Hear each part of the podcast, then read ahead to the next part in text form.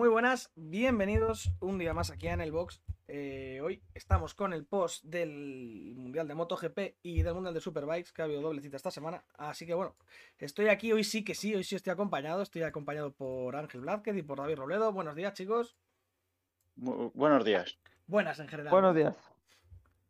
Y nada, pues si os parece, vamos a empezar por el Mundial de MotoGP, donde, pues bueno, carrera en Misano, eh, donde hemos visto a un Bagnaya imponente de nuevo muy superior todo el fin de semana y que, que luego pues en la carrera, aunque le ha costado bastante más que en la anterior cita, que en Aragón, si no recuerdo mal, que era, sí, sí, era, Aragón, pero le, se ha llevado otra vez el gato al agua por delante de un Cuartararo que, que ha cumplido, ¿no? Como líder del Mundial, al final quedando segundo, y un Bastianini, pues que a mí por lo menos me sorprendió un montón, además que el tío venía sin ritmo y sorprendió un montón en la carrera, ¿no, David? Sí, eh, carrera sorprendente de Bastianini. Sí es verdad que los, pilotos italianos en Misano entrenan mucho, de ahí que Bagnaia vaya también, eh, Bastianini, eh, luego por ejemplo en categorías inferiores, que luego lo hablaremos, ¿no? Pero Foggia, Antonelli, Miño, toda esta gente, sobre todo los de la academia de Valentino, entrenan mucho en Misano con motos de calle, entonces claro, tienen el circuito por la mano. Creo que Bastianini ha sorprendido sobre todo por, el, por la posición de salida. Ya es verdad que se metió en, Q, en Q2, pasando como primero, pero luego no, hizo un gran resultado en la Q2. O sea que, no sé, yo pensaba que iba a hacer una buena carrera, estilo Aragón, que también lo hizo bastante bien, pero no me. vamos, a mí me sorprendió bastante el ritmazo que, sacó en carrera, haciendo vueltas rápida tras vuelta rápida, que decir, que va más rápido que Cuartararo y que Bagnaya. Pero bueno, al final se quedó ahí con un tercer puesto que, que les haga gloria, primer podio de subida en MotoGP. Y mira, pues contentos también nosotros por, por el equipo, que es, eh, si no recuerdo mal, era español y trabaja Rubén Chaus ahí, así que bueno, algo nos toca también de ahí, de ese podio. Sí, luego bueno, Mar Márquez, que parece que va poco a poco ya, ya dicen que para Austin, dicen que va a estar ya en perfectas condiciones. Lo ha dicho eh, un nieto, creo que Fonsi, ha sido el que lo ha dicho. Y se, ya le han dicho que él para Austin va a estar perfecto Márquez, o sea que ya las excusas se le empiezan a acabar, aunque ya también se le está viendo cada vez más arriba con regularidad, ¿no? Aunque sigue cayéndose muchísimo en los entrenamientos libres. Yo no sé qué le pasa. Márquez. Sí, pero eso ha hecho toda la vida. Toda la vida. Sí, pero bueno, pero estando de la lesión y tal, siempre da como cosa, ¿no? Verle caerse. Es que yo creo que desde el piñazo que se pegó en Jerez, que fue su primera carrera de, vuelta de por eh, cuando se pega ese piñazo, que fue la primera leche que se pega después de la lesión y a ver cómo, cómo actúa el brazo, a ver si no se vuelve a abrir la herida y tal y demás. Yo creo que viendo ya que ahí fue bien, diciendo, si me he pegado esta y esto no va más, puedo arriesgar que sé que si me caigo no me va a pasar nada. Así que yo creo que Márquez pues, está siendo el de siempre, el de arriesgar más de la cuenta hasta ver dónde puede llegar y demás. Yo, eh, yo estoy un poco en contra de lo que dice Fonsi. Yo creo que no va a estar a tope en Austin, pero es que tampoco le va a hacer falta. Yo creo que en Austin va a ganar sobrado. Yo ya lo digo hoy, a falta de una o dos semanas que queda de la carrera, yo creo que Márquez va a ganar sobrado allí. A no ser que las Ducati con la recta larga le hagan un poquito de frente, yo creo que se va a escapar. Porque es que ese circuito, es que es como Alemania. En Alemania estaba mucho peor físicamente y ganó. Pues imagínate aquí, circuito de izquierdas, circuito que le encanta, ha ganado todas las carreras menos una que se fue al suelo yendo primero destacado. Es que otro jardín de su casa, entonces yo creo que Márquez ahí va a ir muy fuerte. Vale. Eh, luego, Ángel, antes de empezar con los españoles, de ir bajando un poco la clasificación con los españoles, ¿qué te parece el, en Italia? Se está creando mucha expectación con Bagnaia, piloto italiano, y Ducati, ¿no? Que al final esto es, es como la, el sueño, ¿no? De todo, de todo fan italiano, de todo tifosi el tener un piloto italiano que pueda pelear por el mundial. ¿No crees que quizás se le va a meter a Bagnaia demasiada presión o, crees que es lo que toca? Que al final es la experiencia italiana, es que es lo que tiene. A ver, es lo que más o menos sabes, como Ferrari en Italia, el Ducati pues se vive como, como Ferrari. Eh, sí que es verdad que hace ilusión que un piloto italiano corra con la escudería clásica de Italia, pero aún así, yo creo que la moto, la moto más fuerte en todos los circuitos, porque ya no es la moto que era antes, que solo. Mm, ¿Cómo se llamaba este? el australiano, ¿cómo se llamaba? Stoner, que solo Stoner era capaz de llevarla. Ya es una moto que va bien en curvas, que no es un. no va como la Yamaha, pero, pero yo para mí la Ducati ha sido la moto más fuerte de toda la temporada. Pero no ha tenido un piloto a la altura. No sabemos si Martín a lo mejor podría haber estado si no se hubiese lesionado, pero para mí los que no están a la altura son los pilotos, porque la moto para mí ha sido la más fuerte en toda la temporada. ¿Tú, David, opino igual. opino igual que Ángel. Creo, creo que Ducati lleva bastantes años ya siendo la mejor moto, la más completa dicho por todos los pilotos. O sea, Bautista, por ejemplo, se baja de la Aprilia, se monta en la Ducati y parecía Jesucristo. Eh, Dovicioso lo mismo. Eh, desde que llegó Gigi Daliña, luego con la ayudita de Jorge Lorenzo y demás, han hecho una moto espectacular. Y es que han seguido en la misma línea. Eh, muy de acuerdo a lo que dice Ángel. Creo que lo que faltan son pilotos. Jack Miller me parece un piloto correcto, pero no me parece un piloto puntero para luchar por un mundial. Zarco tampoco.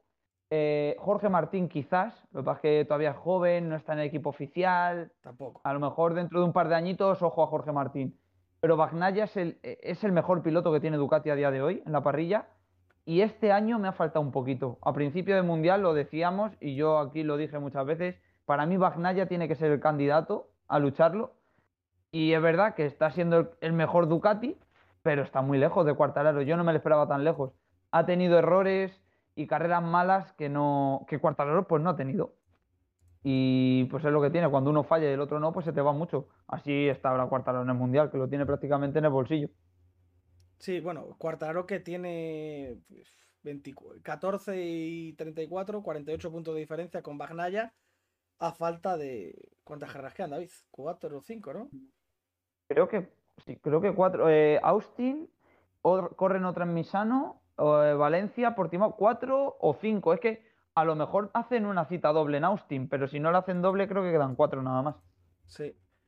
Y bueno, pues ya pasamos a los españoles, donde bueno, Márquez quedó cuarto. Yo creo que carrera correcta la suya. Además, estuvo ahí peleando al, final por el podium. Bueno, eh, por, con el grupo con Jack Miller y con Joan Mir, que al final, pues bueno, no pudo el podium porque se le fueron, pero, pero bien. Y luego... Demasiado, yo creo que, yo creo que demasiado, para lo que él esperaba, demasiado en Misano. Y luego Joan Mir que quedó sexto. Bueno, remontó un poco porque quedó el 11. Carrera correcta la suya, aunque bueno, ya sabemos que. Ah, cuando a Mir se lo oye hablar y parece que va para quedar primero todas las carreras, pero no, es que sin más. Es que no. Tal cual. A ver, si es verdad que la posición de Mir tenía que haber sido cuarta. Eh, Mir tenía el ritmo para haber, para haber quedado cuarto. Es más, eh, se lanza por Miller en la última vuelta, le adelanta para ponerse cuarto lo que pasa es que los dos se cuelan porque entra un poquito pasado. Y eso, Mar Márquez, que por algo es ocho veces campeón del mundo, se lo lía, hizo una trazada diferente y les adelantó a los dos. Entonces Mir quedó detrás de Márquez, lo que pasa es que rozó el verde en la última vuelta detrás de Marc y le quitaron la posición con Miller. Por eso queda sexto, pero en realidad entró en meta quinto y por ritmo tenía que haber sido cuarto. Pero bueno, al final esto es lo que diferencia un ocho veces campeón del mundo con uno casi una vez campeón del mundo que solo tiene una victoria y que por lo que dices tú, ¿no? Que a veces le oyes hablar y parece que va a ganar todo. Y luego, mira. Luego, bueno, tuvimos a los Espargaros, séptimo y octavo, a Paul por delante. Y luego te queremos hablar un poquito, bueno, Maverick quedó el 13 de Bradal, porque Bradal quedó por delante de Alex Márquez. Un Bradal que, que, que venía sustituyendo, ¿no, David? No, no es el piloto oficial. No, no, no. No, Will hizo Will Viene de Will que lo que había hecho era sustituir a Márquez en todo el tiempo que ha estado lesionado. Eso es. Entonces, que quede por eh. delante con, la, con el wildcard, a mí me parece duro ¿eh? para Alex Márquez. Es que yo creo, no estoy seguro, pero creo que Alex Márquez se ha quejado del neumático. Al final, en todos los grandes premios siempre hay alguien que se, que se sí, siempre. Y, que la excusa del neumático cuando no haces la carrera decente está muy bien, está muy a tiro, muy a, a mano para cogerla y decir, es que el neumático no. Eso es, o sea, al final, a ver, los que no estamos dentro, pues nos tenemos que fiar de lo que dicen. Entonces, lo que dices tú, habrá veces que les haga una carrera mala y digan que el neumático, ¿sabes? Pero sí es verdad que Bagnaya, por ejemplo, ha sido uno de ellos. Eh, Marc, creo que también, Oliveira. Ha habido muchas veces que los pilotos han dicho: es que este año el neumático es una lotería, es que. Porque va a dedo. Cuartararo tiene mucha suerte, entonces. Debe de ser, debe de ser. no te puedo decir otra cosa. pero ya te digo, dicen que creo que dice Ale Márquez que fue un neumático defectuoso, entonces pues, a ver, de lo que te diga, pues como no estamos allí tampoco lo podemos corroborar nosotros, ¿no? Y luego, pero a ver, habrá que creérselo. Las KTM han pegado un bajón impresionante, David, desde que ganaron la carrera en Austria, ¿no? Si no recordamos mal, que ganó Binder, en la de ¿Ganó agua. Binder? A ver, si es verdad que la, la sí, pero victoria esa fue se la encuentran. Ya, Se la bueno, encuentran. pero- Fue- Sí, sí es verdad que estaba en el grupo. Sí es verdad que ahí la KTM por lo menos estaba en el grupo luchando por la victoria. Es que ahora no, baja, no suben del victoria se 10. encuentra. Es que ahora no suben del 10. No, no. Eh, yo sinceramente creo que se equivocó al quitar el Will Car a Dani. Yo creo que Dani esta carrera la tenía que haber corrido. Encima es un circuito que le gusta mucho y se le da muy bien. Y es más, eh, Bradel hizo Will Car y Pirro también hizo Will Car con la. Ducati. Porque es un, es un circuito que aprovechan mucho los, los equipos para hacer Will Car porque es muy parecido a Jerez. Es un circuito que si vas bien aquí vas a ir bien en casi todos los, los circuitos. Entonces viene muy bien. Aparte, ahora tienen test. Es decir, Pedrosa estaba en el, en el circuito porque mañana o, o pasado, o hoy y mañana o mañana y pasado, algo así, eh, tienen test. Pues, pues ya que has hecho el viaje, déjale correr. Algo ganarás, ¿no? Algo te dirá el Sí. piloto o, o yo qué sé. Pero lo que dices tú, ha dado un bajón KTM muy fuerte. Que no lo, entiendo lo tampoco mismo bien. quedaba por delante de Binder y no quedaba bien de cara a la foto. No, no, la verdad- a ver, yo creo que si Pedro se hubiera corrido este fin de semana, mm, no sé si a todos, pero a, a más de uno le pinta la cara en este circuito, seguro, ¿eh? Y bueno, pues con esto, pues pasamos ya a Moto 2, donde Raúl Fernández de nuevo carrerón el suyo para acabar ganando a, a Remy Garner. Y cómo llegó a la. a, bueno, al, al, podium, por decirlo así, sí, donde dejan la moto para el podium. Que no se, no se podía ni quitar. Es que le tuvieron que ayudar y todo. Es que el tío no podía quitárselo el guante, de cómo tenía la mano, del dolor y todo. O sea, me parece esto, pero sinceramente, las dos últimas carreras de Raúl Fernández me parecen de- del deporte de este año de lo más bestia que, es, que hemos visto este año. ¿eh? Sinceramente, en el mundo del deporte, te lo digo en serio, estas dos carreras, ganar teniendo la mano así. O sea, Sí, me, parece, extra- me parece exagerado, ¿eh? O sea, brutal, al, al Yo- nivel de, de Márquez ganando en la carrera eh, en Alemania. En Austin. No, incluso, para mi gusto es incluso peor. Para mi gusto es incluso peor, porque al final Márquez en Alemania. sí, Márquez estaba circuito- recuperado y tenía la alta bien. Este chico está con la mano que no, es que no puede moverla casi, es que es acojonante. Está, está, está recién operado. Y es que encima Aragón, por ejemplo, te da el margen de la recta tan larga, ahí puede descansar la mano un poco. Sí, pero en Misano no tanto. ¿Sabes cómo te.?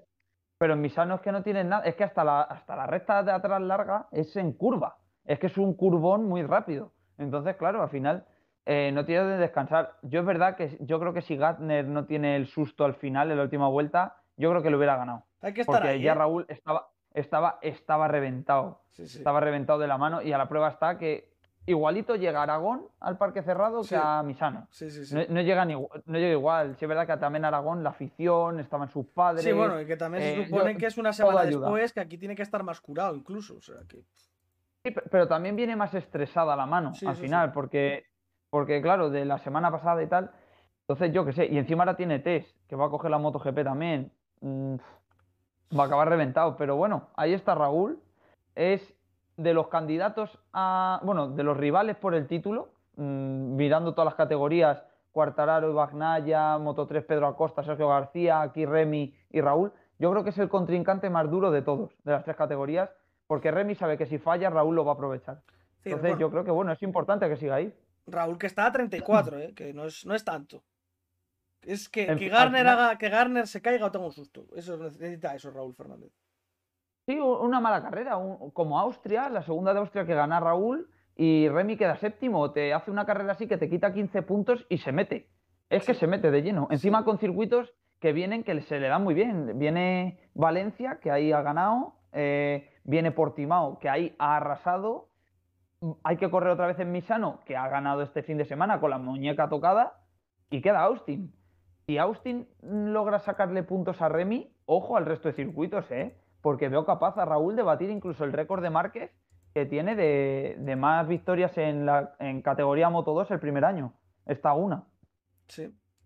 Y bueno, pues en, bueno, además eh, decir que bueno, Aaron Canet quedó tercero en podio, ahí de Aaron, que, que estaba un poco desaparecido en el mundial, pero bueno, está quinto en el mundial, ¿eh? realmente. Es que no, no va tan mal.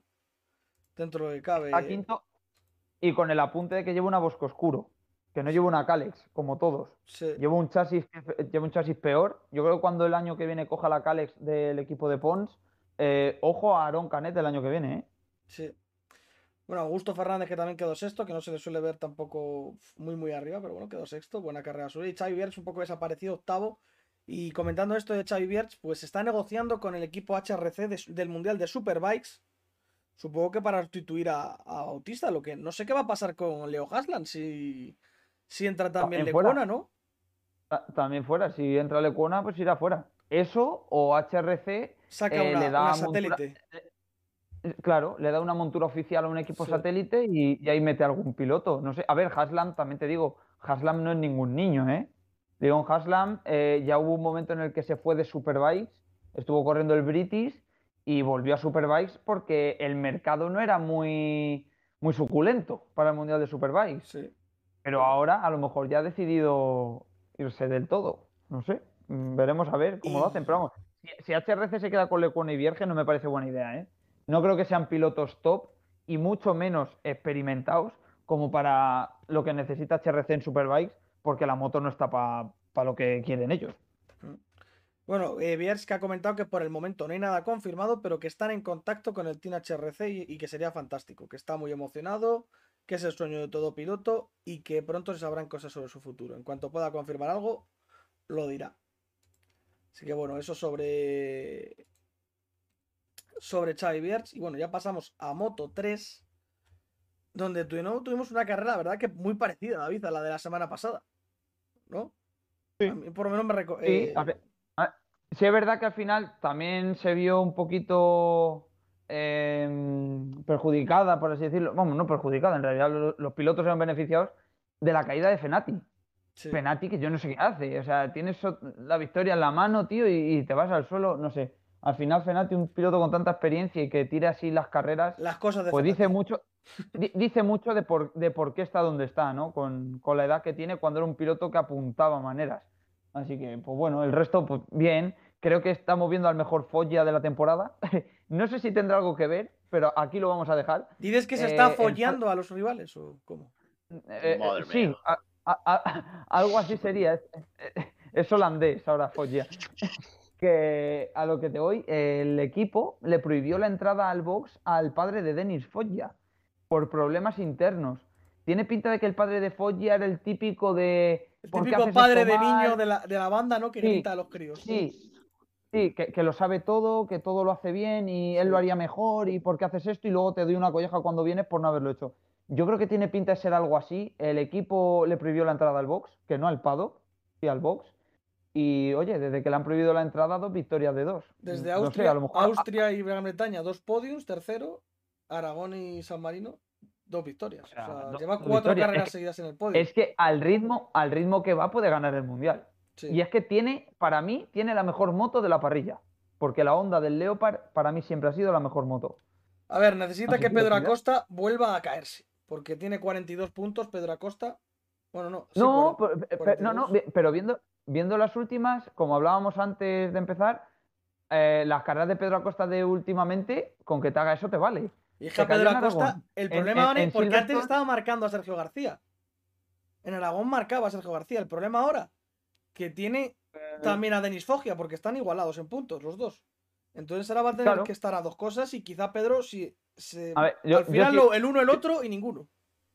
Yo si fuera Pedro Acosta yo no marcaría ninguno. Yo tiraría a ganar carreras y punto. Y ya está. No puede, no puede marcar. Pero es, a que te voy. Lo de Aragón fue, lo de Aragón fue, lo siento mucho. Eh, no sé quién asesora a Pedro Acosta, lo de Gran Bretaña sobre todo. O sea, me parece de traca correr así, lo siento mucho. yo creo que yo creo que en Gran Bretaña era porque no daba más. Ya, pero lo entiendo en la última, lo entiendo en la última carrera, pero en Moto 3 en estas alturas.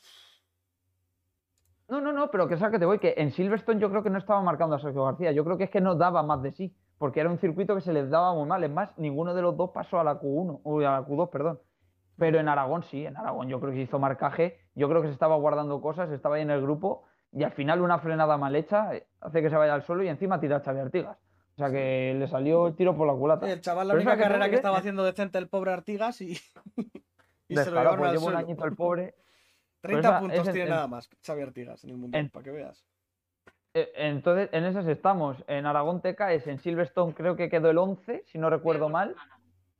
O sea que al final al final está haciendo, pues eso, si hace dos carreras seguidas así y Foggia, ya no digo que gane, pero que quede en el podio, se mete. Es que se mete en el Mundial y tiene moto y equipo para ganarlo. Hmm. Y bueno, luego un Sergio García quedó cuarto, Jaume Masia quinto, Pedro Acosta Por séptimo, cierto, habla- Carlos Tatay Hablando de. Sergio, Sí. hablando de Sergio García, ha habido un- una polémica este fin de semana. Eh, no sé si lo veríais los vídeos y demás, o en la misma carrera en directo. Mm. Los toques con Jaume Masia. La gente está muy indignada de que a Sergio García no se le dijera nada porque tuvo dos toques. Sí, es verdad que, a ver, eh, contacto hay. Es que, es que. Moto 3, Pero- tío. Es que yo en Moto pero- 3 pero- estas es, cosas. Yo, para mí, para mí no es sancionable. Es que si Yo- te pones así, yo a Pedro Acosta no, no tiene que haber corrido la carrera. Después de haber tirado la semana cual. pasada a Aldeguer. Uy, a Aldeguer Sí, a, a- a Artigas. A Artigas. Sí, pero, sí, pero el toque de, de Acosta no le no embiste a Artigas. Ya, ya, bueno, Es, eso sí, Acosta pero- se cae y la moto le arrastra. Entonces, Pero, bueno, puede ser lance. tal. Estás peleando, por la, estás peleando por la posición. Lo de Sergio García, es más, eh, yo he leído por ahí en Twitter y demás que saca el pie a, a Jaume. Yo pienso, yo pienso que son todos sacadas de contexto. Eh, sí es verdad que todos los pilotos a la que van a, a tomar una curva se mueven, el pie lo mueves. O sea, es que que hasta en la calle. y que yo son, y con- que son críos, tío. Que moto pesan nada. Son críos. Entonces, Claro. Que hacer fuerza. Pero, pero escucha, ha habido una polémica de, de por qué no se la ha sancionado y demás. No sé, yo, mm, vamos, era por, por hablarlo simplemente. Yo creo que no era sancionable a Sergio García, creo que hizo una buena carrera. Y el contacto, no te digo que vayas embistiendo a la gente, pero el toquecito, el roce, y más en Moto 3, que van 20 en, en fila, pues es lo que hay. Sí, que el roce hace el cariño, ¿no? Ahí está, y al merme. Y bueno, pasamos ya al Mundial de Superbikes. Ahora comentaremos cuando lleguemos a Super Sport 600 la polémica de Jordi Torres en el Mundial de Moto E. Y bueno, pasamos eh, Superbikes, donde, bueno, de nuevo, eh, sinceramente yo vi a Toprak ganando el sábado la primera carrera, o sea, la tenía yo creo que en la mano. Aunque bueno, venía por detrás Redding muy, muy fuerte, ¿eh? las cosas como son. Pero de repente a Toprak se le funde la moto y es que muy mala suerte la suya y es que no es literalmente no tiene el mundial en la mano pues, por los abandonos que le ha producido la moto. No Se ha encontrado dos ceros entre, entre la rotura del otro día Sí, y cuando le tiró Gerloff en, en Holanda, sí, sí. Ya, tiene, ya tienes dos ceros encontrados ahí. Ya no te digo que ganas en las carreras, pero con que hicieses un tercer puesto, que son 16 puntos, estamos hablando de 32 puntos en el saco. sí, sí. Que, que es lo que dices tú. No te dan el mundial ya, pero te hacen ir mucho más tranquilo. Joder, ya Y. Que si quedas segundo no pasa nada, que te puedes permitir quedar un segundo. Que no Sí, tienes que ganar siempre a eh, Rey. Yo el otro día lo puse por redes sociales. Creo que este año Toprak está siendo el más fuerte con diferencia. Hmm. Le está, no tiene el mundial en la mano porque Jonathan Rey es, es quien eh, eh, tiene los mundiales que tiene por algo.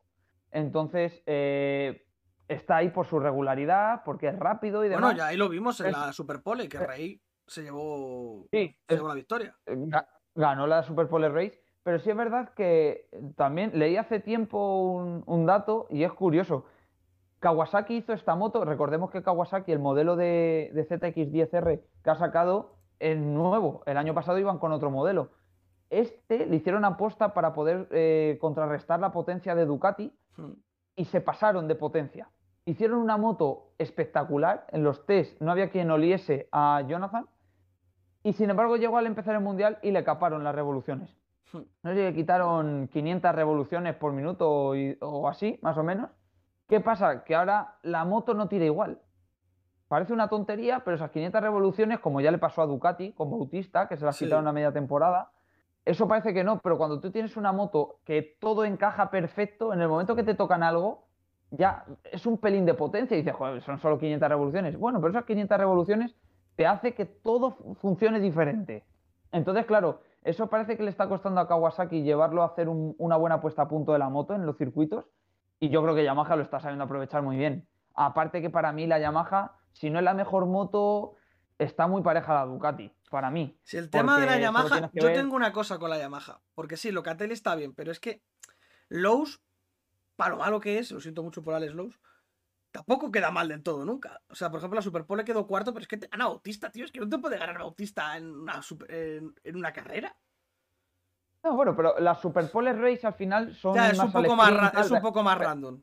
Pero, pero si te miras la- las grandes, al final siempre acaba saliendo el ritmo de los pilotos. Sí. Y siempre tienes a Toprak fortísimo. Antonelli cada vez mejor y muy fuerte. Gerloff, si no la lía, también suele estar ahí. Es que este fin de semana hasta el Nozane, este, el japonés que tiene Yamaha, estaba fuerte. Y aún, Es que dices tú, yo lo que veo también es que eh, Rinaldi crece con los fines de semana también. Y las Ducati. Rinaldi es que yo creo que es un tío de que cuando le va todo bien es muy bueno, pero cuando hay algo mal desaparece en la parrilla. Porque acuérdate en Misano, que antes has, mm. estado revisando los podios y demás, que, has dicho, eh, estos eran iguales. Rinaldi hizo primero, primero y segundo. O sea, cuando está fuerte el tío, está ahí. Pero cuando no está, pues no está. Y bueno, pues Rinaldi, que sí que estuvo en la segunda carrera y se llevó la victoria por delante de Toprak. Tercero Redding y aquí sí que perdió muchos puestos Jonathan Rey, que se fue al sexto. Además, a 7 segundos de la cabeza. Y a 4 de Toprak. O sea, mucha distancia. Bautista, que, Bautista que llegó prácticamente pegado a Redding y a, Toprak, pero no pudo firmar otro podio. Al final, a ver, estás peleando contra dos. Contra dos eh, bichos. A, Toprak le salvó que no quedaban dos vueltas. si quedan dos vueltas más, se le meriendan Redding. No, eh, sí, Redding y, Bautista, que son los que estaban ahí. iban como un tiro. Y Johnny, eh, cuando iba cuarto, me parece, tuvo una colada y ya ahí le pasaron Redding y Bautista y ya es que no quiso ni pelear. Yo creo que se equivocaron con, el, con la puesta a punto de la moto. Sí. Y ahí, ahí la liaron. Ahí la lió Kawasaki y sabía, él sabía que no tenía moto para luchar y en el momento que ya le pasaron dijo, mira, yo no lucho más, prefiero no caerme y para adelante. Y al final, pues mira, a un punto se queda de Toprak. Sí, 399 Toprak, 398 Rey, 339, 60 de diferencia. Scott Redding, que está ya muy lejos con 60 puntos de distancia. Y Bautista que tiene a Gerloff a 16. Tal y lo mal que está Gerloff, ojo, eh, no le pase a Bautista en la tabla, aunque parezca una tontería, pero bueno, es una posición. Y en cuanto a escuderías, pues Yamaha, que es que también está la pelea súper fuerte. Yamaha 424, Ducati 423 y Kawasaki 412. Es que está también David. Ahí sí que está, igualado. Está apretado también de narices, ¿eh? Sí, sí, sí, sí, sí. Ahí está muy apretadito y yo creo que es hasta la última carrera de todas, el último fin de semana hasta la tercera carrera, yo creo que no se va, sí, que se va a resolver porque son muchos puntos. Y para las marcas es súper importante. Claro, además que eh, está igualada tanto el de equipos como el de fábricas. ¿sabes? O sea, no es lo mismo Honda, Kawasaki y tal que el KRT, que el, Pata Yamaha, Patata, efectivamente. Entonces, claro, Tú date cuenta que en el de equipos te pueden sumar 45 eh, puntos en una sola carrera. O sea que dudo que lleguen con más de 45 puntos el que sea de diferencia. Va a estar hasta la última por resolver. Y bueno, eso. Y bueno, eh, Isaac Viñales que, es que ni me aparece en las tablas que tengo, así que no sé deciros cómo quedó. Bueno, un segundito, mira, espérate que pincho aquí. Isaac Viñales que quedó el 15 en la segunda carrera, y bueno, tampoco son por ahí, como siempre. El 12 en la Superpole y el 14 en la primera carrera. O sea que tampoco nada destacable lo suyo. Que es el único piloto español que tenemos aparte de Bautista de momento, porque con la salida de Tito Rabat. Efectivamente. Y bueno, pasamos ya a Super por 600, donde Odendal desaprovechó la oportunidad, yo creo que del año, la suya. Sinceramente, ¿no, David? Tenía que haber... es que eh, yo, no sé, yo, yo, yo no, le, no le veo, no, no, sé, no me parece un piloto top. Pero bueno, es que también es que Super Sport 600 está líder a Gerter, es que, es que, es, eso, es que, tampoco los hay, tampoco es que, es todo morraya, ¿sabes? como no vengan los pilotos jóvenes, como ya está demostrando, por ejemplo, Manu Gas, que vienen apretando un poquito a los tal, porque de Rosa, mil años, Clusel, mil años. Nikituli también tiene, que lo busqué yo, también tenía bastante. Claro, al, final son todos muy veteranos. Caricasulo, también, más años que el sol. Clucel. Otro que ha bajado de, de, Superbike. Clucel que inventó el, fuego. ya, uno que vino de Moto 2 hace mil años. Pero es que al final, fíjate, cuando llega un piloto a, a Super Sport 600 y es bueno, ¿dónde va? A Superbikes. ¿Dónde está Locatelli? En Superbikes. Sí. A ver, es, que es lo que tiene. Cuando no eres bueno, no eres bueno. Las cosas como son. Chad Davis, Johnny Ray, Toprak, todos esos pilotos estaban Sport 600. Pero claro, se piran, son buenos, suben. Los que no son buenos, pues ahí se quedan para siempre. A ver. Y bueno, pues esta semana, pues Krumenager, que se llevó la primera carrera, ya que no estaba Aigerter, porque corrió el Mundial de Moto, que peleó por el Mundial, que ahora lo comentaremos justo después de esto. Segundo fue Manu González, ya quedó, hizo buena carrera. Y tercero, Rafael de Rosa, que ha estado muy bien todo el fin de semana, la verdad, para estar, que siempre está así un poco desaparecido. Estas dos, este fin de semana ha estado muy bien. Creo, además, que han sido sus dos, sí, los dos primeros. No. Aparte en Aragón hizo podium también, el 23 de mayo. En el, fue la primera, en, la primera, el primer gran premio. en el primer Gran Premio hizo podium también. Ha llovido. Sí que Rafaela de Rosa se crece en España, ¿eh? como estáis viendo. Sí, sí, sí. Y Manu que quedó segundo y ganó la segunda carrera bastante bien. La, segunda carrera la ganó además remontando y muy bien, muy fuerte. Y ah, pues, yo creo que ha hecho dos, carrerones Manu, ¿eh? Yo creo que Manu ah, ya vino fuerte de Mañicurs que ganó, hizo podio en Most. Eh, yo creo que Manu está haciendo un final de temporada. Si no es el más fuerte de la parrilla, yo para mí sí. Pero si no lo es, poco, se, poco le falta. Hmm de todas maneras también eh, Bernardi estaba, estuvo desaparecido todo el fin de semana, no sé por qué.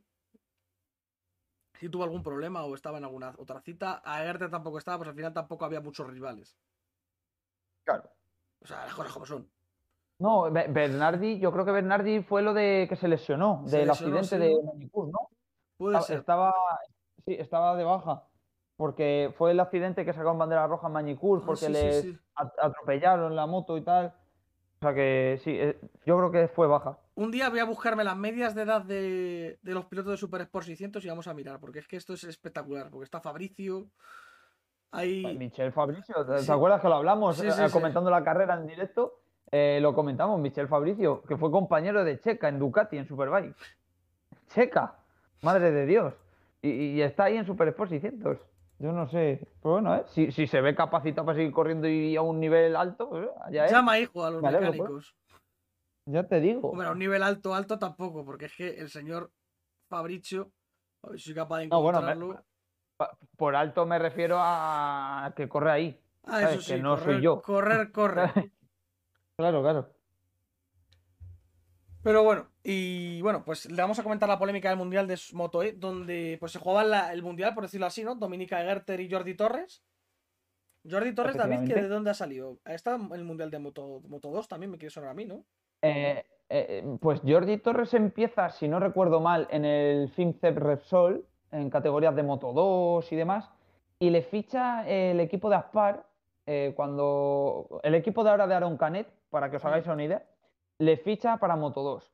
Corrió en Moto 2 de compañero de Nico Terol, allá por 2011 o 12, 12 o 13, por ahí más o menos.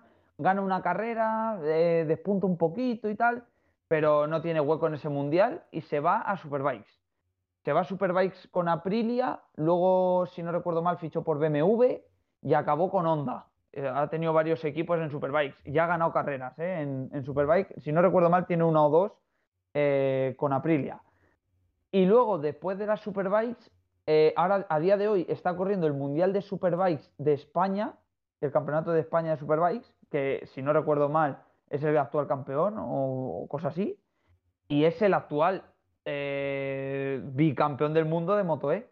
Sí, que ha ganado. Jordi Torres, pues. Ha ganado porque a, a Dominica Gerter le adelanta, le tira a Jordi Torres en el adelantamiento y con la caída de Jordi Torres, Dominica Garter era campeón del mundo. Creo que con quedar por delante de Garter ya era campeón, ¿no, David? Es que no estoy seguro porque yo creo que llegaba líder a Gerter, pero la carrera del sábado la gana Jordi Torres. El sábado Jordi ganó la carrera y creo que a Gerter quedó segundo. Entonces no sé cómo llegaban de puntos. No, no, ocho, puntos. Le valía ser segundo a Jordi Torres. Pues fíjate, pues, pero claro, a Gerter entra muy pasado en la curva y le tira. Entra, entra cruzado. y le tira, pero. Sí, entra. a ver, se ve que no. Tampoco es una entrada descabellada. Por ejemplo, si buscáis, por ejemplo, en internet, eh, año 97 o 98, si no recuerdo mal, Capirosi con Arada en Argentina. Ahí le tira posta, porque se ve que le tira posta y que haciendo los dos el cero, Loris Capirosi era campeón del mundo. Que los italianos. No me parece una acción. Los italianos son un poco. Sí, sí, tal cual. Además, esa carrera la gana Valentino Rossi, que queda tercero del Mundial.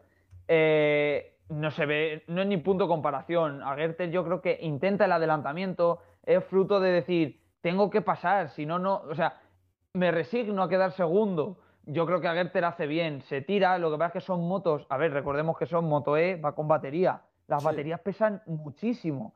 Las motos son muy pesadas, estamos hablando de unas motos de unos 300 kilos son mucho peso para ser una moto. Entonces, le cuesta mucho para la moto, cuanta más le da, Le da, además que solo con la postura, la forma corporal que Sí. tiene a Gerter, se ve que, que- que eh, intenta evitar el golpe y no puede. Y, le tira. Y con una vez se cae la moto de Moto E, no hay quien, no hay quien la levante. Cuesta levantarla y, y ya está. y que ya, y ya estaba fuera tal. ¿Qué pasa? Para mi punto de vista, si no hubiese habido un mundial de por medio, yo creo que hubiera sido un lance de carrera, incluso, pues yo que sé, un Alon Lab. Le metieron la sanción de drive thru. De drive thru, David. Claro. ¿Qué te parece esto? Eh, Ángel, eh. ¿que estás por ahí todavía o no? Vale, no. Eh, ¿Te parece mucho, David, el drive thru? Yo creo que sí, ¿no? Le podrían haber metido a lo mejor 10 segundos. Hubiese quedado el séptimo. No sé si le hubiese valido. Pero Sí, yo- puesto. Yo creo, a ver, yo creo que la sanción se la meten Para que, sabiendo. pa' que pierda el mundial. Eso es, sabiendo que el mundial no lo gana. Porque al final, eh, si llega a ser otro piloto o tal, pero como has tirado con el que justo te estás peleando el mundial, pues el otro hubiera, tú imagínate que no le sancionan. Jordi Torres hubiera ido a dirección de carrera, es que me ha tirado, es que si no, quién sabe si hubiera ganado el mundial o no, porque yo hubiera ganado, porque tal. Entonces, para evitarse esos problemas, le meten la sanción, a Gerter tiene que agachar las orejas, porque al final a Gerter dice, ¿te parezca la sanción justa o no? Le has tirado al final la has tirado y adiós, y ya está. Es que no hay más. A mí me parece una manera muy fea de, de terminar un mundial, ¿no? Independientemente de que lo ganase uno u otro. Mm. Creo que hubiera sido más bonito pues una lucha cuerpo a cuerpo, que hubiese ganado el que hubiese ganado y ya está, y, y fuera. Pero yo creo que si hubiera sido otro piloto, pues lance de carrera o lo que digo, una sanción pequeña y no hubiera pasado ni mu. Pero como es el piloto con el que te estabas luchando el mundial, pues sanción y, Y, te has se, la- y se lavan las manos, eso es. Y bueno, pues eso. Jordi Torres campeón de Moto E. Y pasamos a Moto 3, donde, bueno, fue una- un fin de semana. Yo diría raro, pero es que en Moto 3, pues te- en Super Sport 300, pues te puedes esperar de todo. Aquí, aquí hasta el más pintado puede ganar la carrera. Ganó Jeffrey Buis, ganó la primera carrera con su Foglu segundo y Kawakami, no sé sinceramente, no sabía ni que existía este piloto, Tom Kawakami, quedando tercero.